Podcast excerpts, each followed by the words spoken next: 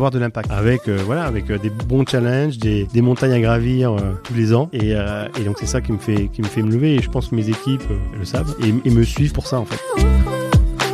On a mis en place un système d'apprentissage, c'est-à-dire que tous les jeudis après-midi, ce qu'on appelle les craft toutes les équipes font du zoom pour travailler pour apprendre quelque chose. Et le challenge, a été vraiment de, de créer euh, une, vraiment une équipe multiculturelle. C'était ma fierté. Personnellement, c'était vraiment cette, ce côté multiculturel qui est vraiment intéressant parce qu'on a à peu près 31 nationalités à la tech chez Manuel. Je suis Pierre L'Hôpitalier, cofondateur de Kaibi, société spécialisée dans le digital et le développement applicatif. Ces 15 dernières années, j'ai eu la chance de rencontrer de nombreux CTOs et talents du monde de l'IT qui le sont devenus. Aujourd'hui, je leur donne la parole et ils nous donnent leur vision.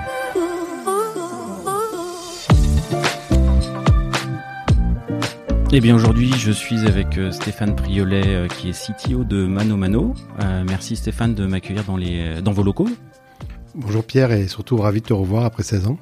Ça fait, ça fait, ça fait effectivement 16 ans. Euh, la première fois qu'on se rencontre, c'est chez, euh, c'est chez Eurosport. Et, puis bah là maintenant, depuis que tu as quitté Eurosport, mais, il s'est passé plus de 15 ans.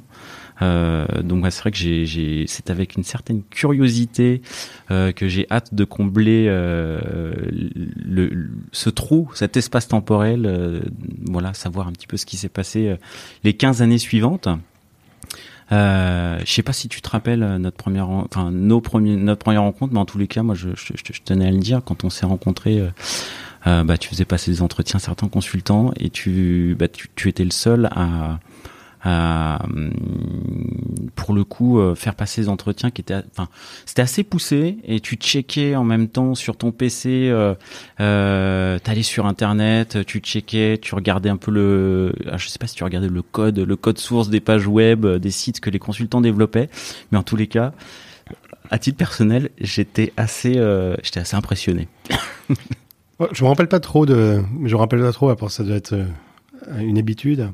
Mais effectivement quand on recrutait à, Eurosport, on avait besoin d'avoir des, personnes de qualité parce qu'on avait, beaucoup d'attentes au niveau de la performance du site, euh, la stabilité du site, la qualité du code, parce qu'on savait que, on savait qu'un événement, comment développer pour des événements sportifs, ben, il fallait que ça tienne, il fallait que ça marche. On pouvait pas arrêter l'événement, on pouvait pas avoir le site web euh, qui ne marchait pas. Et donc c'est pour ça que quand on prenait des personnes, on regardait ce qu'ils avaient fait avant et euh, pour pouvoir les intégrer beaucoup plus vite euh, dans les équipes. Euh, Eurosport, c'est l'un des seuls contextes où tu as été drivé dans, dans les projets par les dates plus que par le, le scope fonctionnel ou Alors, c'est vrai qu'Eurosport, ça a été vraiment, ça a été vraiment, le tempo était donné par les événements sportifs. Je me rappelle, on utilisait toujours, un, on utilisait toujours un événement sportif pour délivrer une nouvelle version du site pour faire une évolution majeure sur le site et proposer des nouveaux services. Et donc, euh, on utilisait en général, alors, quand on commençait une année, on utilisait l'Open Australie, je me rappelle, toujours l'Open d'Australie. Et après, les gros événements sportifs, on faisait même des sites dédiés aux couleurs, euh, aux couleurs euh, de l'événement et surtout, comme Eurosport était aussi basé sur la, la publicité, aux couleurs des marques. et on proposait aux marques certains, un branding différent pour, pour les événements. Donc euh, oui, là, Eurosport, c'était vraiment lié aux événements sportifs. Dans mes autres, euh, mes autres expériences, c'était moins. On avait moins, euh, on était moins lié à la, aux événements. Mis à part, il y a un événement où il fallait être bon. c'était, c'était les soldes. Ah, quand on, quand on, parle, on, parle, de Cdiscount. On parle de Cdiscount, oui. Alors tout le monde se rappelle des, des soldes de Cdiscount. C'est toujours avec un, avec un, slogan euh, différent des autres, avec une, une, mise en page différente. Mais voilà, quand les soldes arrivaient, c'était euh, c'était euh, le matin ou le soir. Ça changeait à, un moment. Avant, c'était à minuit. Le lendemain, c'était à, à 7h ou 8h. Il fallait que le site fonctionne parce qu'on avait tous les gens qui arrivaient sur le site. Et donc ça, c'était le challenge. C'était plus un challenge technique que de revamper tout un site. Donc voilà, il fallait travailler sur la scalabilité, la scalabilité de la plateforme pendant, euh, pendant ces soldes, en fait. Et ça durait, voilà, les soldes duraient un mois, mais le pic, vraiment le pic, c'était euh, la journée de solde qui était toujours la journée record de vente euh, de l'année. Et c'est le, jour du lancement des soldes que c'est le pic. Tout à fait. Et en fait, euh, la logique, c'était le pic de la journée des soldes représentait pratiquement la moyenne de, de l'année d'après. C'est-à-dire que tellement que ça, il y avait une évolution forte sur le, dans l'e-commerce. C'est-à-dire que on faisait un pic, je, dis, je vais dire un chiffre, à 5 millions par exemple. On savait que l'année d'après, on allait faire régulièrement 5 millions par jour de ventes. D'accord. Et ça, toute la période où tu as été chez Cdiscount, Pratiquement. Tu as, observé l'explosion. Maintenant, euh, on voit un petit changement maintenant. Euh, euh, à la fois, à la fois chez Eurosport, à la fois chez, pardon, à la fois chez Cdiscount ou à la fois chez chez Mano Mano, c'est le Black Friday qui a pris le qui a pris le, lead. En fait, on, on a un vrai changement comportemental des, des, utilisateurs. Où maintenant c'est le, le, gros pic, c'est au, au, au Black Friday. Le Black Friday, c'est un événement maintenant important en France. Ça a été vachement euh, euh, bien marketé, marketé par les par les différentes euh, par les différentes sociétés et, retailers.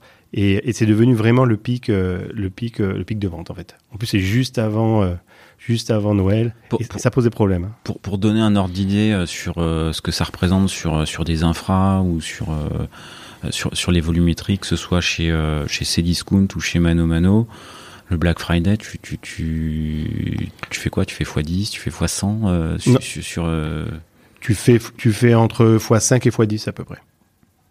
Entre x5 et x10 Ouais. Donc, euh, et, dis, et dis-toi qu'avant, tu n'avais pas le cloud.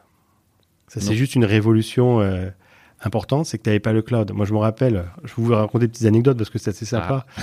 surtout chez Eurosport, parce qu'on avait ces mêmes problèmes de, de pic et de trafic chez Eurosport. Je me rappelle toujours du Tour de France le l'étape de l'Alpe d'Huez qui était suivie euh, hyper suivie par par tout le monde euh, alors quand il y avait euh, Ulrich l'allemand il y avait tous des allemands qui venaient et c'est là où on a commencé à avoir nos problèmes de nos gros problèmes de de scale chez Eurosport où on a vu que là vraiment c'est à l'époque c'est comme ça être l'émergence de, de l'internet et il a fallu gérer ça et je me rappelle on on n'avait pas de data center c'était dans les, dans les, au rez-de-chaussée à Eurosport et on mettait des, des, des ordinateurs de bureau. Euh, dans la nuit, de bureau Oui, on mettait des ordinateurs de bureau comme serveurs dans la nuit qu'on raquait. Alors, on raquait pas, on les posait pour, euh, pour créer de la, de la, pour avoir de la capacité pour pouvoir servir euh, nos clients. Donc voilà, ah, c'était, mais bon, ça c'était, c'est un peu les ancêtres de l'internet, mais c'est des anecdotes qui, euh, qui forge euh, un lien entre, entre les équipes. Même maintenant, on se parle, on se raconte ça quand on se retrouve entre anciens d'Eurosport. Ah merde, les gars, demain c'est l'Albuez. Faut qu'on aille au sous-sol mettre les PC en cluster. C'était ça. Après, bon, on, s'est un peu, euh, on s'est surtout industrialisé, mais, mais c'était le début, oui, c'était comme ça. On prenait, je me rappelle, c'était des, ordinateurs qu'on après on a enlevé quand ça a baissé et on, les redonnait à des, à des utilisateurs, des utilisateurs des, qui venaient travailler chez, chez Eurosport. D'accord. Ah non, c'est rigolo. Je savais pas. moi, je, tu, vois, j'avais en tête euh, chez Eurosport que vous utilisiez euh, euh, des CDN type Akamai, euh, notamment pour tout ce qui était euh, euh fournir le cache statique. Alors, alors le, le, CDN Akamai, on l'a utilisé en 2000, en 2004, 2005, 2006 à peu près, donc un peu plus tard. Et en fait, c'était obligatoire d'utiliser. En fait, ah. oui, pour le streaming vidéo. C'était le début du streaming, euh, on appelait ça le broadband à l'époque. C'était le début du streaming vidéo. Et euh, les Jeux Olympiques, euh, le CEO nous disait ben voilà, vous avez le droit de diffuser les, des vidéos de, des Jeux Olympiques, mais il faut que ça soit utilisé par Akamai. Et, et, et c'était à l'époque une, la seule société qui, qui pouvait fournir une qualité dans tous les pays où on diffusait le, les JO. Donc, euh, donc voilà, c'était pour ça qu'on utilisait euh, Akamai. Le service était top et euh, ça nous permettait à la fois de diffuser en fonction de la. Il n'y avait pas de la fibre partout à l'époque. Hein. Il fallait gérer la DSL, il fallait gérer le, les modems 56. Donc il y avait des vitesses différentes et tout le monde n'avait pas la 3G, il n'y avait pas la 3G aussi. Et donc c'était intéressant parce que la technologie d'Akamai pouvait en fait gérer la qualité en fonction du débit. Donc ça c'était ah, c'était adapté pour ça, d'accord. Puis après il y avait un, point qui était important, c'était la sécurité. Euh, pour euh, il euh, avait un système de sécurité pour éviter de les vidéos vidéos des Jeux Olympiques se retrouvent partout. Donc voilà. Donc c'est pour ça que Akamai était était le fournisseur officiel du CIO et donc on les utilisait. Comme on avait utilisé, utilisé cette, technologie pour les Jeux Olympiques, ben après on l'utilisait de plus en plus pour la diffusion de la Coupe du Monde, début de la Coupe du Monde, pour la diffusion. on avait fait la, Coupe de l'América. À l'époque, on avait développé tout un, tout un site pour la Coupe de l'América, qui se passait à Valence, je me rappelle. Et, euh, et voilà, donc c'est pour ça qu'on utilisait Akamai.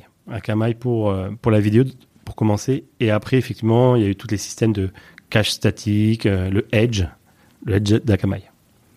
Ok, et, et, bon, maintenant, je crois qu'il y, y, y a, le cloud qui, aime bien, qui aide bien aussi pour, pour tout ce qui est volumétrie et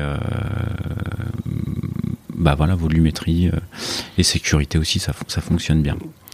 Est-ce est que après, euh, ah, moi je me suis toujours posé la question, euh, après Eurosport, tu, tu pars, c'est Discount à Bordeaux, c'est quoi le moteur? C'est le cadre? C'est le poste? C'est les deux? C'est les deux. C'est les deux. C'est j'ai passé j'ai passé six ans chez chez Eurosport ça a été six ans fabuleuses. Six années fabuleuses. Euh, pourquoi Un, je me suis retrouvé, et moi, on en parlera après sûrement, mais dans un environnement complètement multiculturel. Je sortais de chez Bouygues, Bouygues Construction. Ah oui. Euh, à faire, à développer des applications pour euh, pour les chantiers. Donc c'était sur Pan Pilote, je me rappelle. Et j'ai voulu aller chez Eurosport parce que bah, c'était c'était une, une des sociétés du groupe TF1. Donc du ah groupe ah oui, Bouygues. ouais qui, euh, qui était vraiment international. On, euh, parlait qu'en anglais, euh, on travaillait, on travaillait dans, plusieurs langues, en anglais essentiellement, mais le site était dans sept pays au début. On avait commencé dans les sept pays européens où en fait Eurosport était diffusé, donc c'était intéressant. Il y avait un vrai challenge international dès le début, et donc c'est pour ça que moi je me suis éclaté chez Eurosport. Et le deuxième deuxième point, c'est que effectivement, j'aime beaucoup le sport, donc on avait des télés, des partout, donc c'était assez, assez, marrant. Et, euh, et, les contraintes de sport qu'il fallait gérer, les, euh, bah, quand on, avait développé une base de données, je me rappelle, pour mettre tous les résultats sportifs. Donc il fallait modéliser tous les sports, euh, tous les résultats des sports en base de données. Donc c'était des challenges vachement intéressants. Et donc voilà, donc j'ai fait pendant six ans, je me suis occupé de, de, de cette équipe. On, on, a toujours mis en place les nouvelles technologies qui arrivaient. Donc voilà, je disais l'histoire d'Akamai, mais après il y a eu le à l'époque, il y a eu le WAP, il a fallu faire euh, oh. le WAP ah euh, sur mobile, le l'iMode. Comme en plus l'iMode c'était une filiale du groupe Bouygues, c'était Bouygues Télécom, donc il fallait faire, euh, il fallait faire un, un, un site dédié. il fallait, il y avait l'émergence des, des, alertes par SMS. Donc, donc voilà, il va faire tout un système d'alerting pour les, les, résultats sportifs, etc., etc. Et donc, donc on a toujours suivi euh, on a toujours suivi euh, euh, ces, innovations technologiques. Et, la différence par rapport à d'autres chaînes télé, ça c'est grâce aux dirigeants d'Eurosport, ils ont toujours voulu tout ce qui était ce qu'on appelait nouveaux médias, nous c'était Internet, broadband, etc., a toujours été près de la, la chaîne traditionnelle. C'est-à-dire qu'on avait des passerelles. par exemple, les résultats qu'on voyez défiler sur la chaîne Eurosport, venait du, euh, des, euh, des personnes qui, euh, des journalistes qui, qui s'occupaient de la plateforme web. Donc c'était vachement intéressant parce qu'il y avait une, une, une, synergie entre les équipes fabuleuse. et donc voilà, donc j'ai fait j'ai fait six ans. je me suis régalé et je me suis dit ben voilà, tu connais bien maintenant tout ce qui est éditorial, toutes les, les problématiques autour de la vidéo, des journalistes, etc. J'ai eu l'opportunité de, de, rejoindre Cdiscount pour aller euh, sur d'autres domaines dans le monde du digital. C'était le e-commerce que je connaissais pas du tout. La seule chose que je connaissais, c'était la technologie. C'était .NET aussi C'était à l'époque ASP. Ah oui. Après, on a émigré en .NET.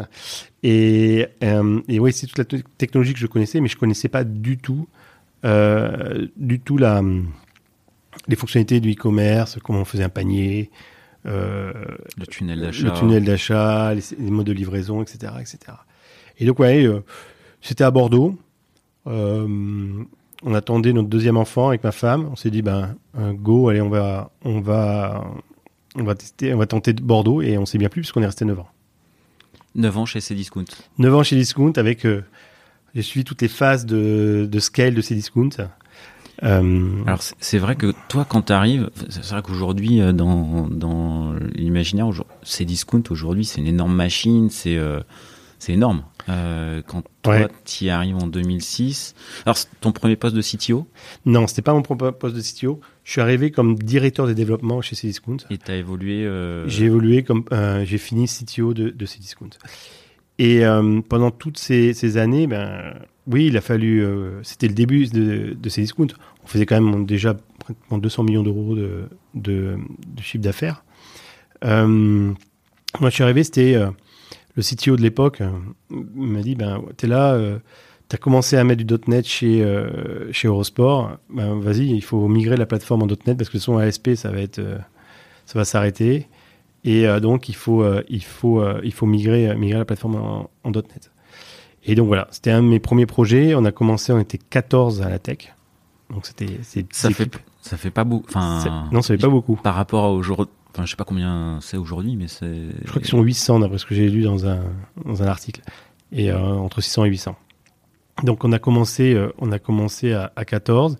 Et là, il a fallu tout structurer l'équipe pour faire cette migration. Qui a pris un peu de temps parce que euh, migrer une, une technologie, euh, d'une, migrer une plateforme dans une nouvelle technologie sans euh, aucun arrêt euh, des systèmes. il n'y en a pas eu. Il n'y en a pas eu. Non, il n'y en a pas eu puisqu'on l'a fait par étapes. En, en, surtout que c'était une start-up.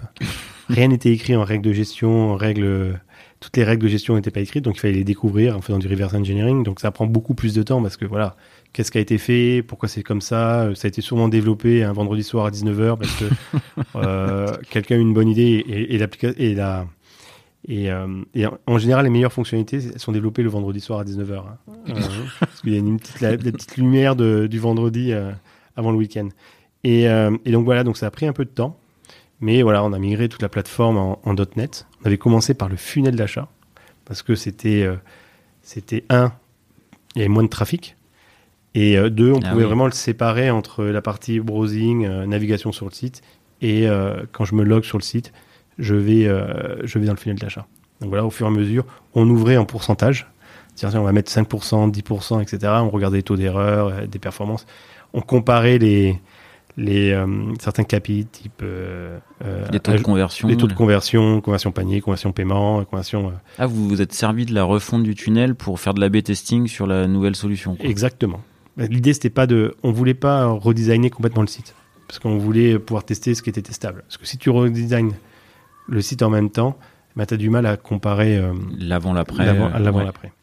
Et, et, voilà, on a fait ça. Euh, ça a pris plus de temps que prévu. Hein. Ça a pris. Euh, on n'a pas. L'équipe n'était pas dédiée à 100% sur la migration, donc il a fallu gérer les nouvelles fonctionnalités parce que quand tu es dans une dans une, une société comme Cdiscount ou Mano Mano ou même Privalia, on peut pas s'arrêter, on peut pas faire du freeze euh, du freeze euh, technologique. On peut, euh, on est obligé de continuer à développer des nouvelles fonctionnalités pour pour le business parce que sinon après il y a, y a des compétiteurs autour de nous et on doit, on doit toujours avoir un, un temps d'avance. Donc il faut toujours gérer euh, le quotidien versus la transformation. C'est, c'est vraiment on marche sur, on, vraiment on marche sur, euh, sur deux jambes et les deux jambes sont importantes en fait. Donc voilà, donc on a, on a, euh, on a terminé la migration et après, euh, on rappelle, euh, le patron de Cdiscount arrive, dit ben non, ben non, on va faire une marketplace. Et donc, euh, à peine terminé la migration .NET, hop, on a, on a lancé euh, le gros chantier d'une marketplace chez, euh, chez Cdiscount. Et donc voilà, donc c'était, ça s'arrête jamais en fait chez Cdiscount. C'est ça, qui est, c'est ça qui est bien aussi. Hein. C'est pour ça que j'y ai été et, euh, et, et que j'ai apprécié. C'est ça qui amorce une, une phase de scale, le, le, le fait de vouloir lancer le chantier marketplace? Non, en fait, Cdiscount a toujours eu, a toujours eu, était toujours en scale. C'est une moi, je me rappelle, au tout début de ces discounts, tout le monde y allait parce qu'il y avait les, les, CD à 1 euro ou les DVD à 1 euro. Je sais pas si tu t'en rappelles. Ça faisait euh, avec, euh, avec un design pas possible. Euh, ils ont toujours eu une belle croissance. Mais, mais on savait qu'à un moment, la marketplace allait émerger. C'était d'abord chez, que chez Amazon. Et Amazon, c'était un des compétiteurs principaux de, de ces discounts. Et on s'est dit, bah non, voilà, il faut commencer à amorcer amorcer un changement, au moins rajouter la, fonctionnalité marketplace pour des sellers qui souhaiteraient vendre leurs produits chez Cdiscount. Donc voilà. Donc c'est non, c'était une pour moi c'est une logique, une évolution de, de la plateforme, de la société normale. On voit que maintenant il y a beaucoup, il y a pas mal de marketplace et on voit que la Fnac, la Fnac l'avait sorti en même temps à peu près. Il y avait Fnac, Cdiscount qui se, voilà, Fnac, Cdiscount euh, et Amazon. Et donc voilà. Il y a eu d'autres scales. Les scales, ça a été surtout la, la partie euh, organisation. Est-ce que tu passes de 14 personnes à quand tu quittes, il y y a combien de personnes à l'IT Quand je quitte, il y avait pratiquement 300, 350 personnes à l'IT. En 9 ans En 9 ans. 9 ans, tu fais x20, quoi.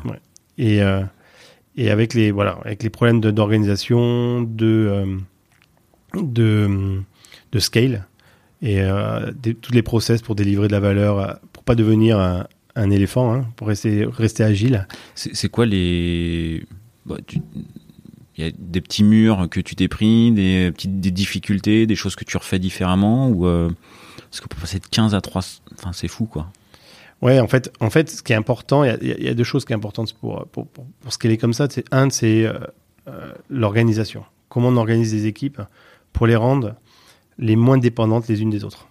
Ça, c'est oui, on s'est, on pris, on s'est pris les, les, les, pieds dans le tapis ou commencé à développer. Euh, les autres équipes n'étaient pas synchronisées. Euh, la personne qui s'occupait du checkout euh, n'avait pas pris en compte le, les problématiques d'un projet. Et donc ça, c'était la première chose. C'est vraiment l'organisation comment on organise le travail. C'est pour ça qu'on avait commencé à faire, à faire de l'agilité chez Cdiscount, avec en prenant des petites équipes et en faisant, en mettant des Scrum Masters et euh, on avait mis, on avait mis une équipe sur sur le checkout par exemple, où on travaillait, on travaillait, travaillait que sur ça, l'optimisation du checkout. ça c'était le premier mur. Le deuxième mur c'est la qualité, c'est-à-dire que quand tu as quand tu autant de monde, il faut s'assurer qu'on va développer beaucoup de choses. Et, surtout, tu as euh, une contrainte de délivrer, c'est-à-dire, euh, t'as pas une contrainte d'événement, à part les soldes euh, et Noël, mais tu as surtout une contrainte de délivrer, c'est-à-dire tu dois t'engager. Moi, j'ai toujours, il faut on s'engage à une date, il faut la respecter. Et donc, il faut s'assurer que quand on livre euh, les, les, nouvelles fonctionnalités, bah, c'est testé correctement parce qu'il y en a plein en même temps.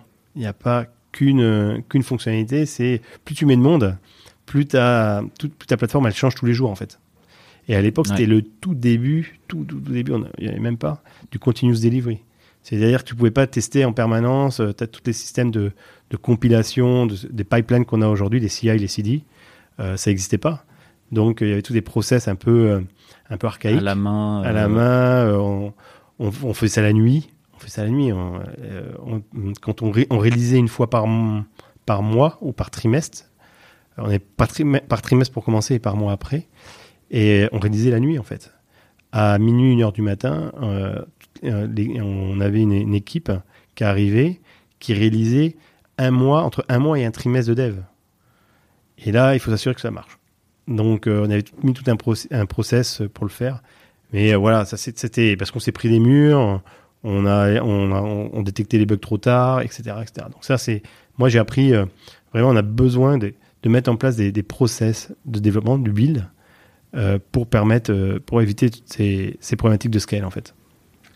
Donc ça, c'était ouais, c'était complètement intégré dans l'orga, des équipes de, de testing, des équipes euh, intégration, test fonctionnel. Tout à fait. On, on, avait des équipes de. Alors, comme c'était moins, il y avait moins la. C'était le début. Euh, moi, quand je suis parti, on commençait à faire du DevOps.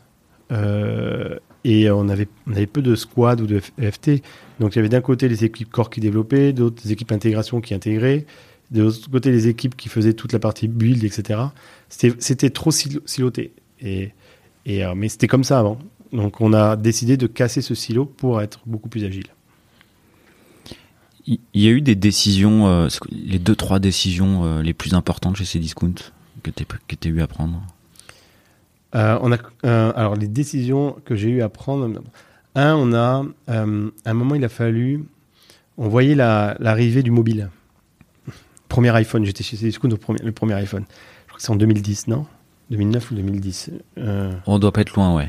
Par là, je me rappelle plus trop. Ben là, qu'est-ce qu'on va faire Qu'est-ce qu'on va faire Il faut développer notre application là, parce que il faut être innovant sur ce sujet-là. Et en plus, comme Syscoon, c'est des, il y a, il y a beaucoup de, il y a beaucoup d'offres de, vente flash, etc. Donc c'est vraiment des achats presque impulsifs. Euh, donc l'application pouvait vachement aider euh, pour, euh, pour, pour l'acte d'achat. Donc là, une première décision, ça a été, ben là, il faut passer la plateforme en API.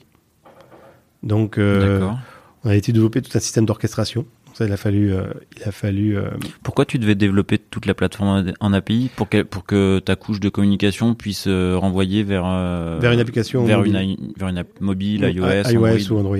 Donc ça, ça a été la la, la, la, première chose. Donc ça, c'est pour moi, ça a été un voilà, c'était un peu novateur. La deuxième la deuxième décision, c'était l'émergence de la data. En fait, on on était parti, euh, on était parti aux États-Unis euh, faire un, trip, un geek trip. On appelle ça un geek trip, non? On, est allé voir des, sociétés avec lesquelles on travaillait américaines, euh, dans la Silicon Valley à Seattle. On travaillait avec Microsoft, on faisait parfois des, des, appelle des EBC. Et, on, sentait l'émergence de la data. Et avec des nouveaux concepts. Au, sens big data, data science. Euh. Parce qu'avant, la data, moi je me rappelle, c'était euh, des serveurs qui coûtaient hyper cher. Et euh, voilà, tu les mettais, des gros serveurs, des, des compliance qui coûtaient hyper cher et tu n'avais pas de community hardware. Donc, donc la data, bon, à part ton BI, un business intelligence, c'est tout ce que tu avais. Et, donc on avait vu cette, toute cette technologie autour de la community hardware, Hadoop, etc. Et donc moi je me suis rentré aux États-Unis, je me dit mais, la data, il va falloir y aller là il va falloir vraiment passer à l'échelle avec toute la partie aussi. Alors ça, c'est la partie un peu ce que j'appelle la data factory, mais il y avait tout le sujet autour de la partie data science, comment commencer à commencer à développer des modèles. Alors c'était en c'était en R, hein. euh, en R avant, maintenant c'est plutôt en Python. Euh, et donc on a commencé à euh, décision, c'était oui. Euh, allons-y quoi. Allons-y, il faut y aller. Et on avait commencé à, je crois qu'on était, on était un des premiers dans le monde de l'internet à avoir notre première plateforme Big Data. Alors, elle faisait pas grand chose au début. Hein. On faisait quelques re-rankings de, de, search, etc., etc. Mais on a été, on a été un novateur dans cette partie-là. Les, les, use cases, du coup, euh, les use cases à succès sur euh, sur la data que vous, vous analysiez? Ouais, c'était le cross-selling, c'est qu'on pouvait proposer, et euh, la partie re-ranking du search. C'est-à-dire quand vous avez plus de plusieurs millions de produits dans votre base de données, ou dans votre moteur de, recherche, comment, le, comment proposer le, produit le plus pertinent à, à vos, euh, à vos clients? Et, euh, et, donc, on analysait un peu les, les, comportements, les, comportements de clic. Et on se dit, ben là, en fait, ce produit-là, il est, il est cliqué beaucoup. Ben, on va le mettre en meilleure position. Euh, a des critères. Et ça, et ça, a été, ça a été le, un des, algos qui marchait le mieux. Et les algos euh, qui sous-tendent la personne qui a acheté cet article va également acheter cet C'est ce qu'on appelle le cross-sell. On propose. Ah on n'oblige pas à acheter. On, propose. on propose. Bah, en fait, le but, c'est de faciliter l'acte euh, faciliter l'acte d'achat euh, sur un site web. J'imagine c'est des problématiques que tu euh, qui aujourd'hui n'en sont pas à leur balbutiement chez Mano Mano quoi. Du, coup la, partie data, analyse de la data, re-ranking, cross-selling, c'est aussi des sujets ouais, alors qu'il faut adresser Maintenant, euh, ce qui est, je trouve que l'évolution, c'est l'évolution technologique. Alors, les problématiques de data science, c'est toujours les mêmes. Euh, développer des modèles, etc. Mais la technologie est beaucoup plus simple qu'avant.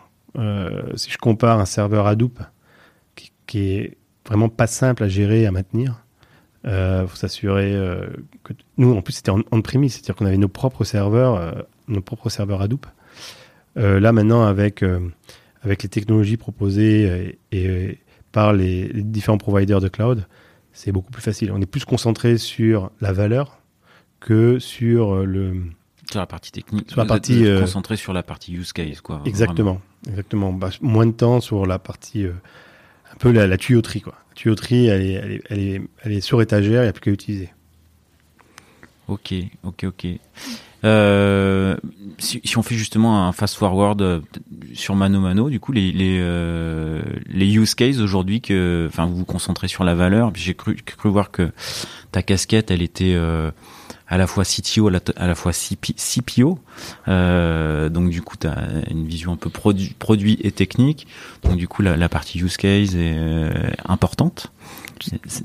C'est quoi les, les, use cases importants En fait, les, use cases importants, je ne vais pas rentrer dans tous les détails, mais on est une, on est une full marketplace dédiée à, la, maison, au jardin et au bricolage. Donc on est, on a plusieurs millions de produits, on a 50 millions de, trafic euh, par mois, 7 millions de, clients actifs.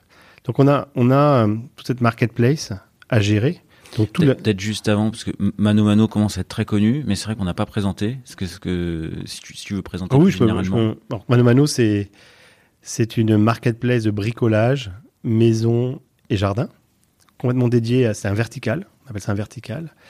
Euh, marketplace, ça veut dire quoi? C'est-à-dire qu'il y, a des sellers, il y a des vendeurs qui viennent mettre leurs produits sur notre plateforme, et on a des clients qui viennent acheter, euh, qui viennent acheter notre, euh, qui viennent acheter sur, sur, notre plateforme.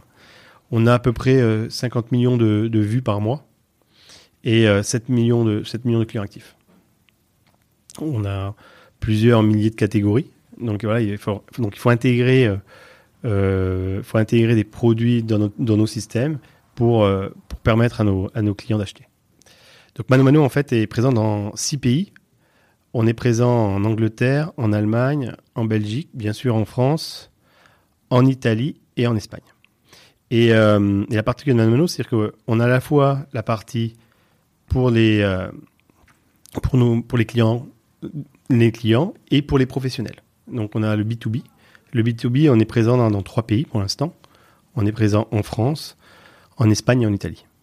Donc on gère, voilà, on a deux. Euh, c'est une grosse différence. Enfin, c'est quoi les différences euh, B2B, B2C sur, sur la plateforme du coup? Bah, C'est euh, oui, c'est une, une différence. On a l'impression que c'est juste un. C'est pas qu'un revamping de la couleur entre la couleur du B2B et la couleur du B2C. Non, en fait, en fait, c'est des produits différents. Les, les, professionnels veulent on acte d'achat un peu différent. Et ils sont là, ils sont pas là pour flâner sur le site. Ils veulent trouver le bon produit pour acheter. Euh, ils ont des problématiques de livraison. Ils veulent que ce soit livré euh, rapidement, etc. Mais ça aussi, nos clients, tu me diras, ils ont la, ils ont la même problématique. Ils veulent tout le monde veut être livré rapidement. Non, il y a tous les, sujets autour de, de la TVA, la facturation, euh, ah oui. le, paiement différé, etc. etc. Lié, il y a des problématiques de professionnels. D'accord. Je, je, rebondis sur un truc parce qu'en venant, je m'étais dit, euh, bon, moi j'ai déjà acheté sur Mano Mano, mais euh, j'espère bien. Mais j'aime bien, euh, j'aime bien aussi me balader dans, dans des magasins de, de bricolage, euh, certains concurrents. Mm.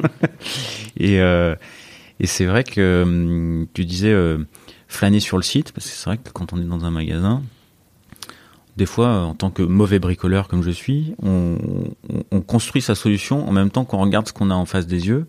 Euh, c'est ce que vous arrivez à faire, euh, faire flâner les mauvais bricoleurs comme moi sur le site? C'est ce qu'on veut faire et ce qu'on commence à faire. Oui, en plus, en plus chez Manu Manu, tu as, deux, deux façons de flâner. En, plus, on vient de, on vient de sortir euh, sur, sur le site et tout ce qui est la partie inspirationnelle.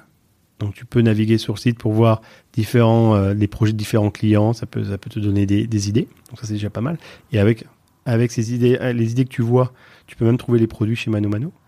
Et après, ouais, une, on propose, euh, quand on, tu as des questions, tu des interrogations, on a tout un système de ce qu'on appelle nous les Mano Mano Advisors, les Mano Advisors, où tu peux chatter avec un professionnel. C'est un vrai professionnel derrière qui te répond à tes questions et peut te renseigner sur qu'est-ce qu'il faut acheter, etc., etc.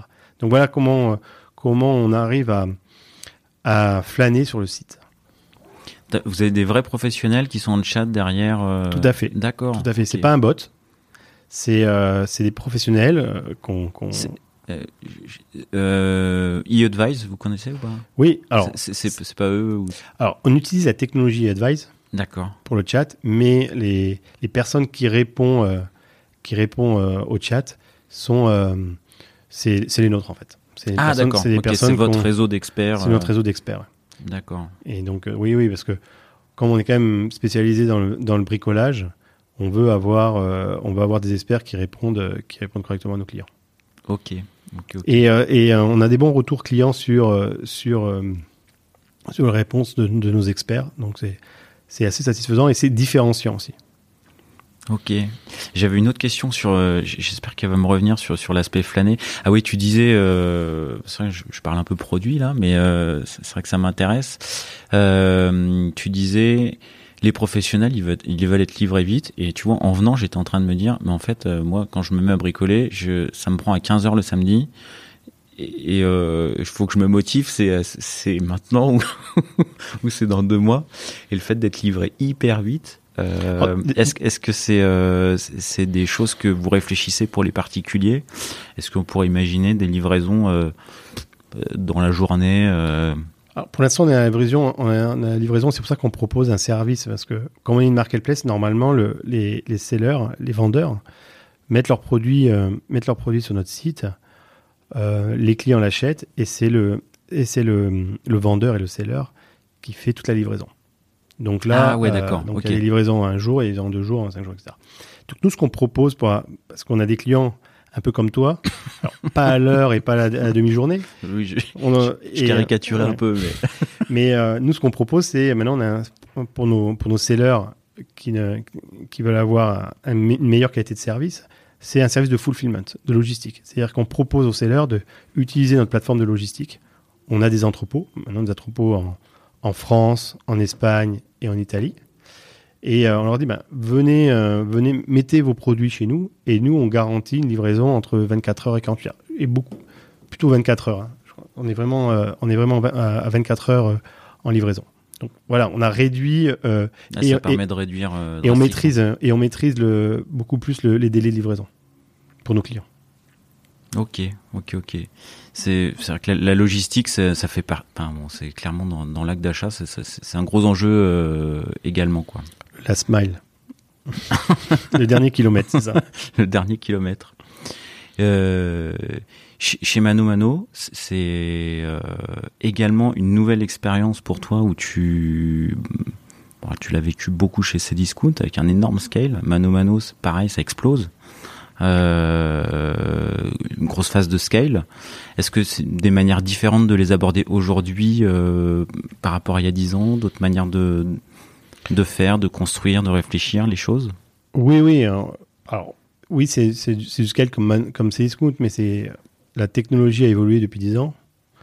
J'en parlais tout à l'heure sur la data, euh, beaucoup plus, euh, beaucoup plus, euh, beaucoup plus rapide de monter une plateforme, une plateforme data, digne de ce nom. les méthodes de travail ont évolué. les méthodes, de, les méthodes de, de, builder une solution, de délivrer une solution. Les infrastructures ont évolué aussi. Chez Cisco, on était complètement on-premise, c'est-à-dire on avait nos propres data centers, donc il fallait acheter les serveurs six mois à l'avance pour les avoir et pour être prêt pour les soldes. Tandis que là, on a, vraiment une approche, euh, euh, complètement cloud. Donc ça, c'est les, gros changements. C'est les méthodes de travail avec l'émergence de l'agilité, où il y a de plus en plus de personnes formées à l'agilité. Euh, les nouvelles technologies, les nouvelles, nouvelles façons de, de, euh, de hoster ou de mettre, ouais, de mettre, de mettre le site et tout, tous les composants avec le cloud et, et les façons de développer. Donc ça, c'est nouveau et je peux pas, je peux, pas appliquer la, recette que j'ai appris chez Cdiscount parce que ça, ça marche pas. Euh, en, en, en, parallèle, il y a des choses qui restent. Moi, quand je suis arrivé, euh, quand j'arrive en général euh, euh pour scaler une entreprise, pour scaler euh, le business, euh, je, la première chose, c'est je veux savoir si la plateforme tient. Ça, c'est un peu mes, mes mon, mon passé euh, Eurosport et, euh, et Cdiscount, ou euh, est-ce qu'on a la capacité de d'avoir un site, un taux de disponibilité de 99-99 pour le site? Parce que un site, nous, mano mano, un site qui tombe, un site qui ne fonctionne pas, c'est du business perdu. C'est c'est des, des, des, clients pas contents, c'est et, et c'est leurs qui vendent pas, etc., etc. Donc il faut, il faut nous, euh, on, est à la, on est à la tech, donc il faut avoir un service euh, up. tout le temps. Ou le moins possible de, de, de, de downtime. Donc, donc euh, ça se joue sur, c'est principalement les infras là du coup. Là c'est principalement, principalement les infras et euh, la petite anecdote que je peux, euh, que je peux raconter là, c'est quand je suis arrivé, on est chez, chez Manumano, bon petite start-up qui, qui avait, qui avait un scale fort déjà il faisait déjà pas mal de, pas mal de millions d'euros de, business volume, mais hébergé dans un, chez un petit hébergeur, en prémisse. Ok, j'ai dit, ben, et, euh, et, on, avait une, on avait une volonté de continuer à, à, scaler. J'ai dit, ben, j'ai pris la décision, tu me parlais tout à l'heure de quelles sont les décisions que j'ai prises chez Cisco, ben, chez, chez, euh, chez Mano, j'ai pris la décision de, ok, on va migrer euh, dans le cloud. Je, je crois que j'ai pris, je suis arrivé le 1er octobre, euh, fait un petit peu un audit en interne et, euh, et euh, début janvier ou début décembre, j'ai pris la décision, on va migrer dans le, on va migrer dans le cloud et il faut qu'on migre avant les Black Friday de l'année d'après. Donc il fallait qu'on migre en, en, en moins d'un an. En moins d'un an, avec des technologies qu'il fallait qu'il fallait mettre en place. Vous êtes parti sur de la WS ou... On est parti sur la WS parce que c'était c'était la solution qui était la mieux adaptée pour le retail. Euh, et qui était où on trouvait des compétences plus facilement. Il y, a euh, des fonctionnalités AWS, enfin des AWS spéciales, enfin pas, pas spécial, mais comme c'était euh, comme ça vient de chez Amazon, ils, ah. ils, viennent, ils, viennent, ils viennent, ils, ont, ils ont construit le, la solution vraiment orientée. donc c'était intéressant de, de l'utiliser. Donc on est parti sur ça. Euh, on a, euh, on a fini, on a eu euh, l'objectif, c'était de migrer avant Black Friday. Quand on dit migrer avant Black Friday, c'est au moins au moins un mois avant pour voir si, ne manquait pas des, manquait pas des choses. Et et on avait une transformation. Alors on n'a pas, on pas du tout transformé l'application, on l'a adapté parce que si on faisait cette transformation, eh ben on avait, on ça allait prendre des années parce que c'est un peu le problème qu'on a eu. Là, j'ai appris des erreurs, des erreurs d'avant la, partie .NET où on a tout développé from scratch euh, avec aucune euh, aucune connaissance des fonctionnalités déjà en place. Donc il aurait fallu faire du reverse engineering. Donc on s'est dit, on prend l'application, on la migre dans le on la migre dans le dans le cloud avec tous les systèmes de d'auto-scaling pour pouvoir scaler. C'est ça qu'on a développé. Mm-hmm. Euh, tout le scripting de la plateforme, il a fallu scripter toute la plateforme. C'est-à-dire que l'idée c'était, je déploie l'application rapidement. Et donc, on a réussi à faire ça sans downtime, euh, puisqu'on avait un moment, on avait les bases de données qui étaient chez AWS et les fronts qui étaient, euh, qui étaient chez notre, notre hébergeur euh, local. Et, et, on a migré, je me rappelle encore la date, c'était le 22 octobre 2019. Impeccable, les, le Black Friday arrive, tout se passe bien. Bon, le Black Friday, on a fait, on a fait que trois fois, trois fois dans le trafic normal, trois, quatre fois le trafic normal. C'est bien déjà. Ouais. Sauf que j'ai rien prévu, hein. je préfère le dire, sauf que quatre mois après arrive le, arrive le, confinement. Ah, euh, qui a été une aubaine pour le bricolage ou pas? Oui, euh, on a eu, on a eu pas mal, on a eu du trafic. Les gens, les gens ont été confinés, donc se sont équipés, euh, on, sont équipés en bricolage. Et donc, et donc, on, on, est arrivé à avoir des pics de 7 fois, 8 fois le trafic euh, au quotidien. Parce que les gens voulaient acheter, parce qu'ils voulaient bricoler chez eux, ils étaient enfermés chez eux, donc les ils voulaient bricoler. Et, euh, et donc voilà, donc c'est c'est une petite anecdote assez marrante, c'est que sans le cloud, là on n'aurait pas on n'aurait pas fait euh, on n'aurait pas fait ce trafic là. Donc c'était voilà. moi mon, mon rôle mon premier rôle c'est de dire comment on garantit la disponibilité des, de la plateforme. C'est le premier c'est le, le, premier point. Après quand tu travailles dans une scale euh, tu scales au niveau trafic, euh, au niveau trafic, au niveau, euh, mais aussi au niveau organisation. C'est trafic, fonctionnalité et organisation. Moi, je mets ces trois, ces trois pilars, piliers. piliers. Le trafic, la data, la volumétrie, tu le gères. tu développes des composants un peu beaucoup plus robustes, beaucoup plus résilients. Tu logs un peu tout pour, pour vraiment monitorer, le business, monitorer la plateforme, etc.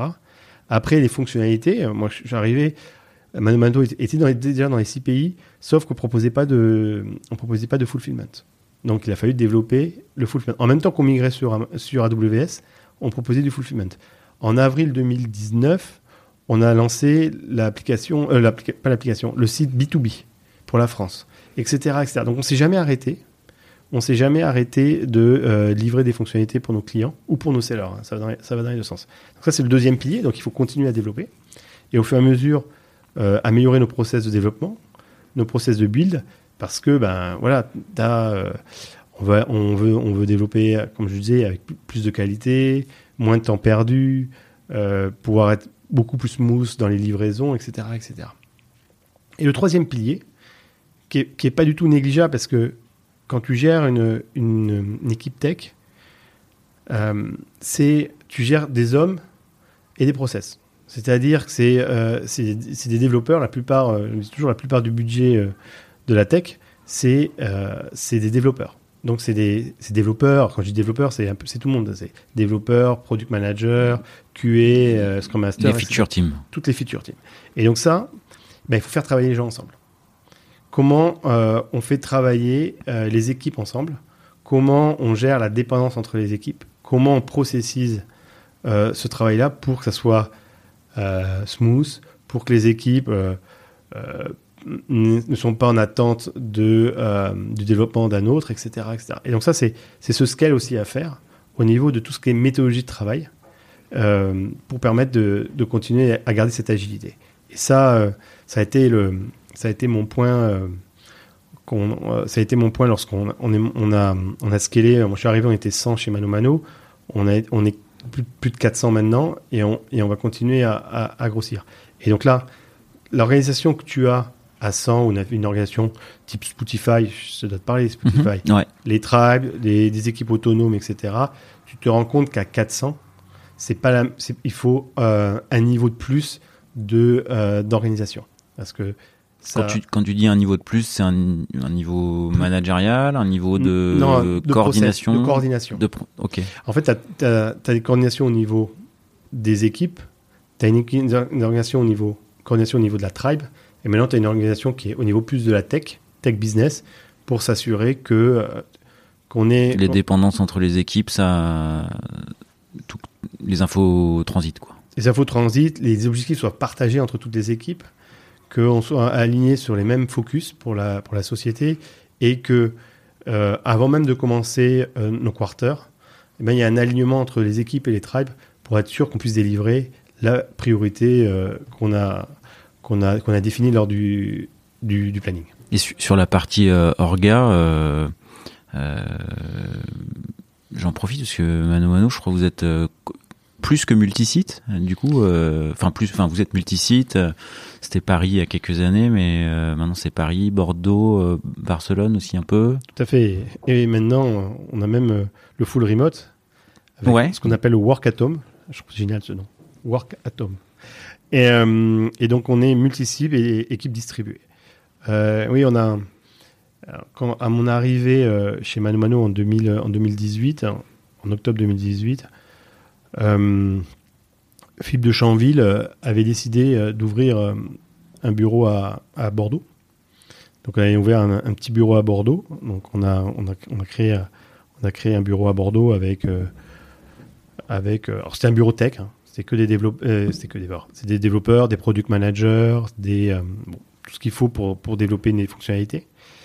Et on s'est rendu compte, venant, venant d'Espagne, J'étais euh, avant Mano Mano, j'étais chez Privalia à, Barcelone, donc je connaissais le, je connaissais un peu le, réseau barcelonais euh, tech. Euh, on s'est posé la question, on s'est dit voilà, il faut qu'on, il faut qu'on scale au niveau, au niveau équipe.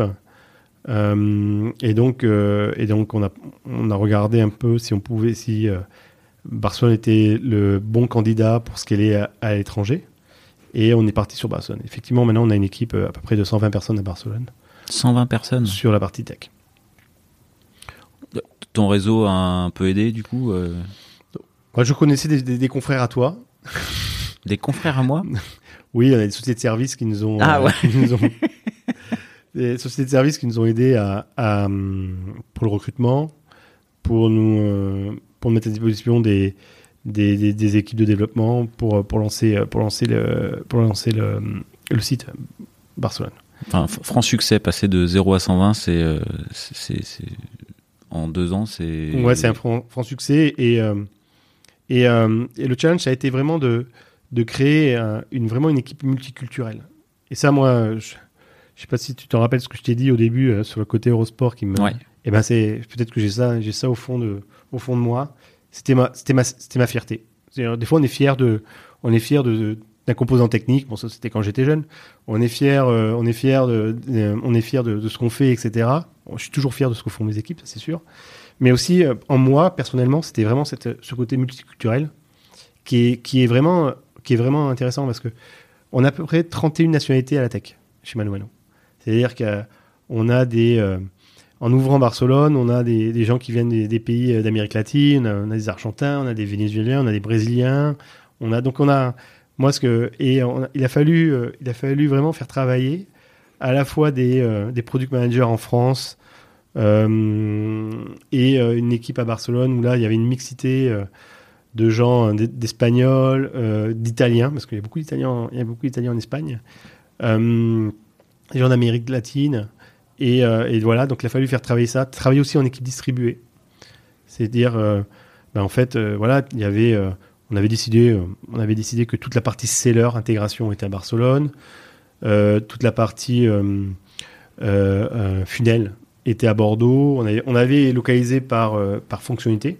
Et à Paris, il y avait toute la partie paiement, search. Ah, vous avez gardé en termes d'organisation physiquement des, des équipes qui, sur des briques fonctionnelles, étaient géographiquement basées à peu près au même endroit. Oui, tout à fait, parce que un, c'était plus simple au début. Alors ça, c'était avant la pandémie où il n'y avait pas de, il y avait pas de remote. Hein. donc tout le monde était au même endroit, donc c'était plus simple pour échanger. On a, c'est par simplicité. Euh, et, ça a fonctionné parce que bah, les, quand, l'idée, c'est d'avoir des, vraiment des, des, des feature teams ou des squads complètement autonomes en termes de profil technique. On mettait, euh, on mettait toujours un PM, un lead tech, des développeurs, un QA, un Scrum Master et un SRE. Donc il y avait et euh, ils étaient euh, complètement autonomes en termes de delivery euh, de leur leur feature. De leur feature. Donc ça c'était c'était ça qui était intéressant et donc c'est pour ça que pour faciliter les choses parce que c'était quand même un gros changement pour Mano Mano, on, on s'était dit on a mis un principe de base et bah, tout le monde au même endroit. Il y en avait juste une exception sur le product manager parce qu'on se disait le product manager il peut faire la passerelle avec le, la tech mais avec le business il faut mieux qu'il soit près du business pour pour échanger sur sur différentes problématiques, euh, des explorations à faire en termes de produits, etc., etc. Donc voilà, on avait fait ça. Maintenant, je te cache pas qu'avec la, avec la pandémie, où on a mis 100% euh, des équipes en full remote du jour au lendemain, le jeudi au vendredi, euh, avec le lancement, lancement de notre programme Work Atom, où en fait c'est assez simple. On propose aux, salariés de choisir le nombre de jours qu'ils veulent être en remote peuvent prendre un jour par semaine, deux jours jusqu'à cinq jours. Donc ça c'est intéressant. Donc euh, maintenant ça permet euh, en Espagne ou en, ou en, ou en France, euh, on a des gens qui sont à Marseille, à Lyon, et pourtant on n'a pas de site là-bas, à Toulouse, on a pas mal à Toulouse. et en Espagne, on a des gens en, Galice, en, en, Andalousie, etc. Donc c'est à l'embauche que il y a un choix qui est donné, et par contre faut le c'est à. Euh, le, le, l'employé peut le changer. D'accord, ok, c'est hyper flexible. C'est hyper flexible. C'est, euh, on demande, voilà, on veut, on, euh, on, a des points, des, des, temps de rencontre où là, tout le monde revient au bureau et il y a des, des off-site, etc. pour les équipes pour quand même créer une cohésion d'équipe. Mais, mais tout le monde, tout le monde a, tout le monde a le choix en fait. Et, du coup, ça Enfin, il y avait une logique un peu géographique sur certaines, euh, sur tes feature teams, euh, qui est cassée un petit peu, enfin qui qui permet de la flexibilité. Je dis cassé, c'est plus le terme péjoratif. Du coup, ça, ça, fonctionne bien comme ça? Ça fonctionne bien comme ça. Euh, bon, on est vigilant, on regarde, mais oui, de toute façon, moi c'était c'était on devait aller sur du remote, du full remote. Il y a, on a, changé de a changé de paradigme avec, avec la pandémie. On devait y aller. C'était euh, c'est un no-brainer. On devait y aller. Et, donc, euh, au lieu de se dire, bah non, on n'y va pas, on va, on va, on va perdre en performance, etc., eh ben, on a plutôt euh, en, productivité ou en cohésion d'équipe, etc. Maintenant, en fait, l'idée, c'était, bah, on y va et, et on travaille pour, pour créer cette cohésion d'équipe. Donc, c'est pour ça qu'on a. Et t'en fais une arme de recrutement. Et on fait. On fait surtout Un argument. un argument de recrutement. Une arme, non. Mais un, argument de recrutement où euh, ben, ça permet d'aller, oui, d'aller chercher des talents euh, un peu, un peu plus, euh, un peu plus loin qu'autour de Paris, de Bordeaux et de Barcelone. Et, et donc voilà. Et il y a les outils. on a, on a appris pendant deux ans et demi, pendant deux ans, à travailler en remote. Je veux pas dire, je veux pas dire que qu'on est, qu'on est, qu'on est parfait. Mais voilà, on s'améliore, on, on propose des solutions, on, on- avec no- notre système de euh, notre, notre notre framework de delivery qui s'appelle Max, euh, on a des on a des temps de rencontre sur deux trois jours où euh, on va les faire en présentiel. C'est-à-dire qu'on va réunir les gens C'est quoi C'est tous les mois C'est tous les quarters. Tous les quarters, tous les quarters, il y a Il y a trois jours. il y a trois jours euh, sur la partie planning pour définir les dépendances, pour travailler, pour que les gens travaillent ensemble, etc., etc. Donc ça, on fait ça tous les quarters. Et euh, il y a aussi des temps de d'off-site euh, pour euh, pour les équipes où ils font des événements. euh.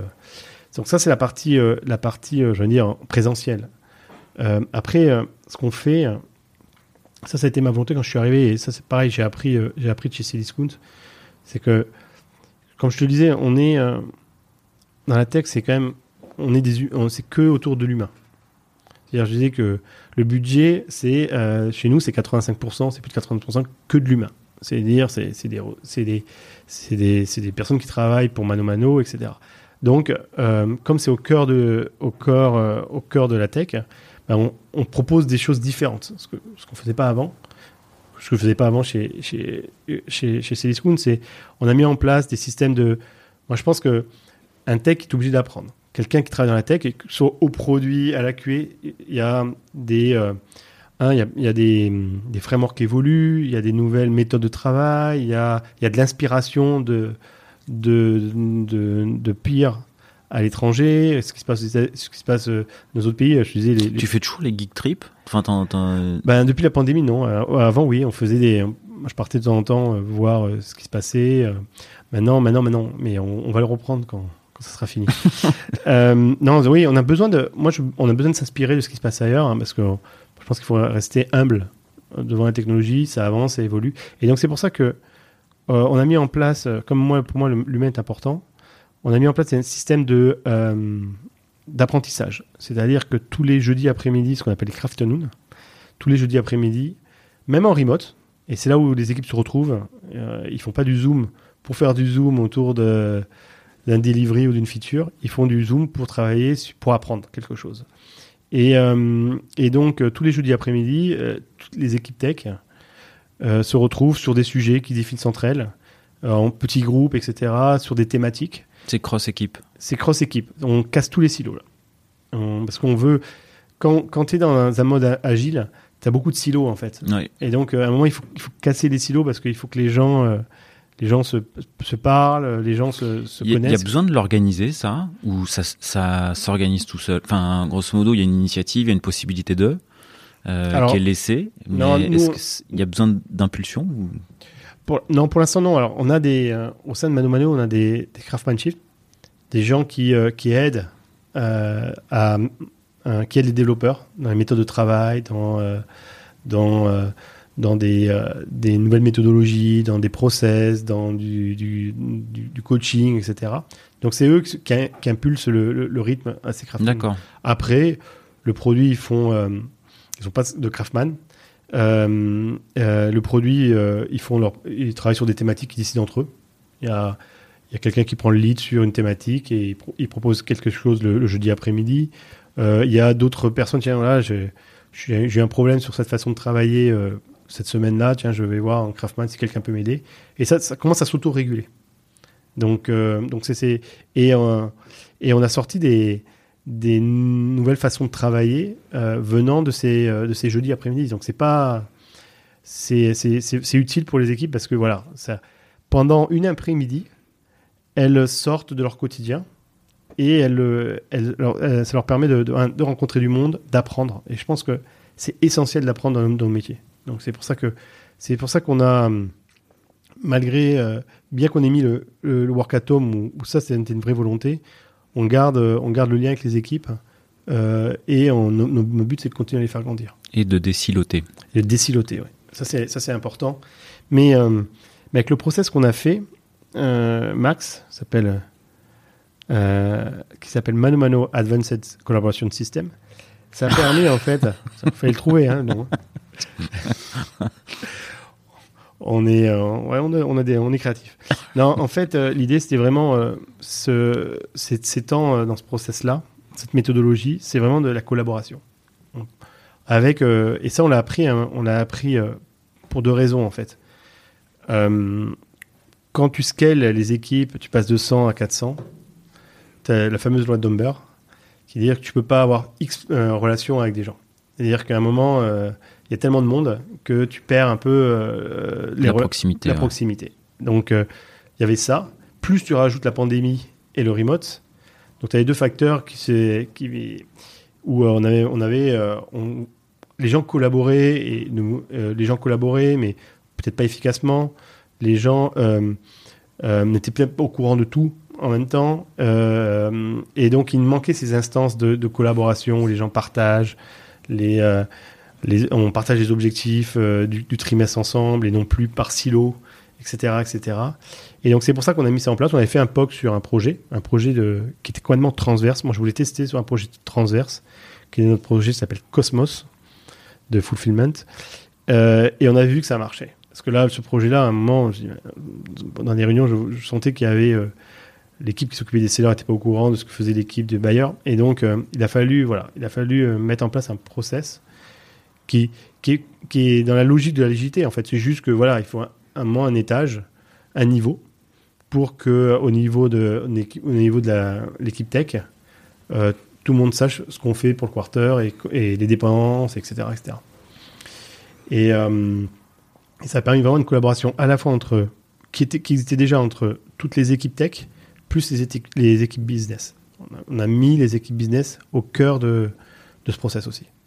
Tout le monde. Ok. et, et, euh, euh, ils en ont fait. Euh, mon équipe en a fait à Agile en scène. Ils ont fait tout un speech autour de, ah. de, Max.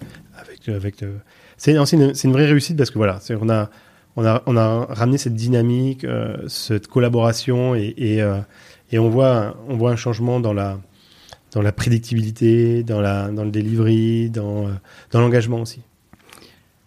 Si, euh, petite question, tu as déjà répondu sur qu'est-ce que tu as mis en place ou quelle décision tu as prise chez Mano Mano. Euh, imaginons, on se revoit pas dans 16 ans, on se revoit dans 2 ans. Est-ce qu'il y a des... On, on, est dans 2 ans, est-ce qu'il y a des des euh, des choses que tu as mises en place, des roadmap ou chantier technique où tu dis tiens, j'aurais réussi. Elle, elle est pas évidente la question. Elle est pas évidente. Déjà, on travaille pour le business. On est, euh, on contribue euh, au succès de Mano Mano. Donc si si on continue à avoir cette croissance là dans deux ans, je serais déjà super content. Ça veut dire que la tech a fait du bon boulot et on a vachement contribué. Donc ça c'est top. Maintenant, euh, oui, on a des chantiers en cours. On a toujours des chantiers en cours. On a des chantiers autour du lean.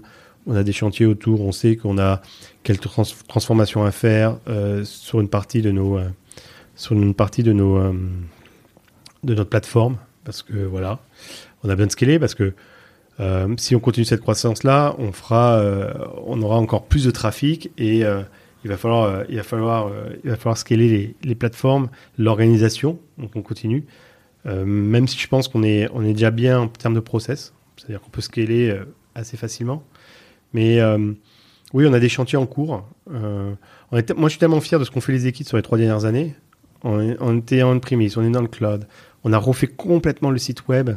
Je crois qu'on était 20e en, performance dans le classement, le ranking du site. Maintenant, on est, on est remonté à la troisième place, on est redescendu, à la cinquième, mais on, sait qu'on va, on sait pourquoi, donc on va remonter. Mais voilà, on a, on a, on a, un, site qui est complètement euh, euh, mobile first et, euh, performant. On a lancé, on a lancé deux applis, une pour le B2C, une pour le B2B, dans dans quatre pays, dans trois pays, pardon. le quatrième, ça va bientôt arriver. Ah. on a lancé des, on a proposé du fulfillment, etc. Et donc, je trouve qu'on a, On a, on a cranté l'équipe tech à, un bon niveau et, on doit continuer à le faire. Et, et, ça, je peux que les remercier parce qu'ils ont vraiment été. Euh, c'était un vrai challenge parce qu'il a fallu vraiment transformer tout ça et avec une croissance à 100% en 2020 quand même. En 2020, on a fait 100% de croissance. Donc avec le risque de pas faire tomber le site ou euh, de bloquer les sellers euh, euh, dans leur mise à jour de mise à jour leur, leur upload de, produits. Maintenant, il reste des choses à faire. On a, on a niveau cybersécu, t'en as pas parlé. Est-ce qu'il y a, il y a eu des sujets ou est-ce que ça va être des chantiers Non, en fait, en, cybersécu, ça a été. J'en ai pas parlé. J'ai pas de problème d'en parler parce que quand, je suis arrivé chez Mano Mano, c'est une des premières choses que j'ai demandé à Philippe de Chambly. Il est où le RSSI il me dit, mais tu crois qu'il en faut un? Ah, dit, oui, il, il, en faut un, ouais. Je te, confirme qu'il en faut un. Et, euh, euh, et, donc, euh, Fabien nous a rejoint. Et on a une équipe, je pense qu'on a une, vraiment une, très, très, très bonne équipe de sécurité. Et il en faut. On ne peut pas, une société comme Mano Mano, qui est maintenant regardée, pas qu'en France, hein, qui est regardée quand on fait des levées, on a fait levée de fonds avec avec euh, des investisseurs étrangers. Donc on est regardé. On est regardé. Euh, on nous a demandé si on avait un, on était, euh, on avait un système de, une équipe de, sécurité. Non, non, on a et on a été un, ils ont mis en place un, tout un, maturity model sur la sécurité. Fabien, notre ciseau. Et on voit l'évolution. On était au rang 1 il y a 3 ans. Maintenant, on, a, vachement évolué. Et on propose même des. On, fait, on est capable, on est, on est les seuls à faire du KO engineering on est le seul à faire du. Euh, ah, du, euh, du KO engineering. Du KO engineering, c'est pas la sécurité, mais c'est. Ouais, ouais, non, non, mais. Euh, on est les seuls à faire du bug bounty. Tu sais ce que c'est que le bug bounty? Non. Par contre, le KO engineering, a priori, j'en parle dans deux jours avec Christophe Rochefol. Ah, Christophe, tu te passeras le bonjour, je le connais. Vendredi, vendredi à venir, du coup. Et alors, on pourrait, euh, si jamais, euh, on pourrait, euh, on a, on a, une on a Clément qui est, qui est, chez nous, qui met en place en tous les, ce qu'on appelle le Game Days, tous les deux fois par an, on fait notre KO engineering, c'est-à-dire quoi, on a les, on essaye de faire tomber la plateforme. et on met, donc il y a l'équipe qui, les méchants et les gentils, et, et, et, donc voilà. Mais au niveau sécurité, on a, non, on a, on a vraiment mis en place des, des outils. oui, c'est au cœur. La sécurité, c'est au cœur tu peux pas, nos clients peuvent pas acheter euh, chez nous en sachant que on n'a pas un bon niveau de sécurité. Donc on a mis en, plus quand c'est une société qui fait un, milliard de, de business volume, euh, on est obligé d'avoir un niveau de sécurité euh, qui va qui va avec. Donc les équipes ont mis les outils qu'il fallait, ont travaillé de plus en plus tôt dans le process de développement la sécurité pour pour éviter de découvrir pour éviter de découvrir les des problèmes de sécurité en plutôt euh, en aval. Et euh, ils, ont, euh, ils ont mis en place, et là c'était courageux. J'avoue qu'au début, quand Fabien m'a proposé de le faire, je n'étais pas, pas serein, serein, mais on l'a fait et ça fait maintenant deux ans et, et, on, augmente le, montant. C'est-à-dire qu'on fait, on fait du bug bounty. Je sais pas si tu sais. Bah non, moi je ouais, pas entendu parler. Euh, le bug bounty, c'est simple, c'est qu'on on propose sur des plateformes de, de rémunérer les gens qui nous hackent, les hackers. Ah, d'accord. Dès qu'un hacker trouve un bug, une faille de sécurité, il prend, il reçoit un, montant. Euh, un, euh, faille de sécu ou bug euh, Non, faille de sécu. D'accord. C'est bug bounty, c'est ça. Et, et donc, je crois que là, cette année, on a, on a, on a, on a monté le, on a monté le budget parce qu'on voulait, on a vraiment envie, on a vraiment envie que les hackers nous trouvent des, des failles pour pouvoir les, les corriger. Et donc, il est vraiment dans un, on est dans une démarche vraiment de allez, on veut que vous nous trouviez nos failles, etc. On est proactif sur le sujet. Et euh, on fait pareil aussi euh, en interne. En interne, on, aide, on aide nos, euh, collaborateurs à, travailler de façon sécurisée. Mais pas que le développeur, hein. tout le monde. C'est-à-dire que parfois on fait des, on fait des tests de sécu, on, piège, on piège nos collaborateurs pour leur dire voilà, non, il faut pas faire ça, etc. Donc on est dans l'apprentissage. Et ça, c'est, on fait une session une fois par an deux fois par an en compagnie meeting où on explique et, de façon vraiment ludique pour que, pour que ça devienne un, une habitude. La sécurité, c'est un vrai problème. Hein. Ça ne touche pas qu'au bureau, en fait. Ça touche, ça touche partout. Donc, euh, la sécurité chez nous, elle a un rôle pour le site, pour la société, mais aussi un rôle d'évangélisation auprès, des, auprès de nos collaborateurs. Ok, un sujet, un sujet bien traité, du coup. Un sujet bien traité, ouais. Et réparti entre trois, euh, trois villes. Eh ben, ça pourrait faire euh, un beau mot de la fin, mais euh, j'ai encore deux trois, deux, trois dernières questions un peu rituelles. Est-ce que tu, est-ce que tu as un proverbe, une devise, une phrase qui t'accompagne ou qui t'a accompagné Ça peut être plusieurs phrases. Hein. Alors, hum, celle qui me vient, celle qui me vient, c'est le Kiss, Keep It Simple. Parce que, j'en parlais, j'en parlais la semaine dernière en compagnie meeting. Il faut faire les choses simples et même si c'est compliqué derrière, il faut, ça, faut les rendre simples pour les utilisateurs, pour nos, pour nos clients. Donc, donc voilà. non, c'est, c'est la. Bon, j'ai pas d'autres proverbes en tête. Non, ça, ça, ça te drive bien, quoi. Ça me drive bien, ouais. Alors une euh, une des questions que je pose en, général à la fin, c'est est-ce que tu as un surnom ou plusieurs surnoms dans le monde pro ou perso que tu partagerais? Euh, Alors, non, en fait, j'ai pas du tout de. Alors, j'ai peut-être un surnom, mais je le sais pas. Donc, euh, donc, donc voilà. J'ai peut-être un surnom, mais je le sais pas. J'ai envie de te dire. donc, mais donc, qu'à me l'envoyer ou me le dire, comme ça moi je le saurais. Non, j'ai pas, j'ai pas de surnom, euh, j'ai pas de surnom euh, connu. Connu. Et euh, dernière question, est-ce qu'il y a une question que je t'aurais pas posée et que tu aimerais que je te pose? Ouais, tu pourrais. Pourquoi t'aimes travailler dans le dans les scale-up? Qu'est-ce qui te fait lever le matin? Eh bah, eh bah, du coup, allons-y. Qu'est-ce qui fait que depuis Cdiscount, tu, tu travailles dans les scale-up et ça, ça fait 15 ans maintenant? Ouais, ça fait même plus qu'un an parce qu'on peut. Euh, en fait, euh, moi, euh, quand je travaillais chez. Ça remonte loin. Chez Bouygues, j'avais pas l'impression de contribuer à, au. Rond-point des sangliers Au rond-point des sangliers à. À Guyancourt. Guyancourt, ouais. oh, comment ça s'appelle le, bâtiment qui est, qui était, qui est futuriste ah, Je me rappelle plus. Challenger. Challenger, exactement. Non, j'ai appris beaucoup chez Bouygues au niveau managérial, au niveau euh, savoir-être, etc. Mais c'est vrai que j'étais un peu euh, frustré de, euh, j'avais pas l'impression euh, de, créer d'avoir un impact fort sur la société, d'être un vrai contributeur, même si on l'est, même si l'informatique de, de Bouygues était à l'époque déjà assez avancée hein, dans leur domaine, mais c'était vraiment, vraiment une, une informatique de support. Et donc ça, ça me frustrait. C'est pour ça que j'avais pris, j'ai eu la chance de faire les, gestions de chantier, mais je me rappelle, j'allais voir euh, dans les chantiers. Euh, et c'était et euh, c'était un peu le côté un peu innovation, impact. Les gens étaient contents parce qu'ils gagnaient un peu de temps en, avec leur plan pilote, etc. Et moi, et c'est pour ça que j'ai voulu changer. J'ai voulu aller dans les sociétés où je pouvais contribuer à avoir un impact. et donc voilà, c'est là, je trouve que ben, ce qu'on a fait chez Eurosport, voir voir le site euh, à chaque événement sportif, euh, changer de couleur et, avoir de nouvelles fonctionnalités, proposer de nouveaux services. Être, être à la fois être au support du, business, mais aussi contribuer au, business. C'est-à-dire que la technologie, dans le domaine où on est, contribue au, succès. On, le voit avec les dernières fonctionnalités qu'on a développées, l'app, etc. Ça apporte quelque chose à, à Mano Mano. Ce qu'on a fait, euh, ce que j'ai fait chez Privalia avec le lancement de la marketplace, ce que j'ai fait chez chez Cdiscount, avec euh, voilà le mobile, le big data, etc. Et je me dis voilà, être, euh, être, euh, avoir de l'impact. Et ça, et ça c'est et ça c'est mon, c'est ce qui me fait, c'est ce qui te fait kiffer. Ce qui me fait kiffer. Avec voilà, avec des bons challenges, des, des montagnes à gravir tous les ans. Et, et donc c'est ça qui me fait qui me fait me lever. Et je pense que mes équipes le savent.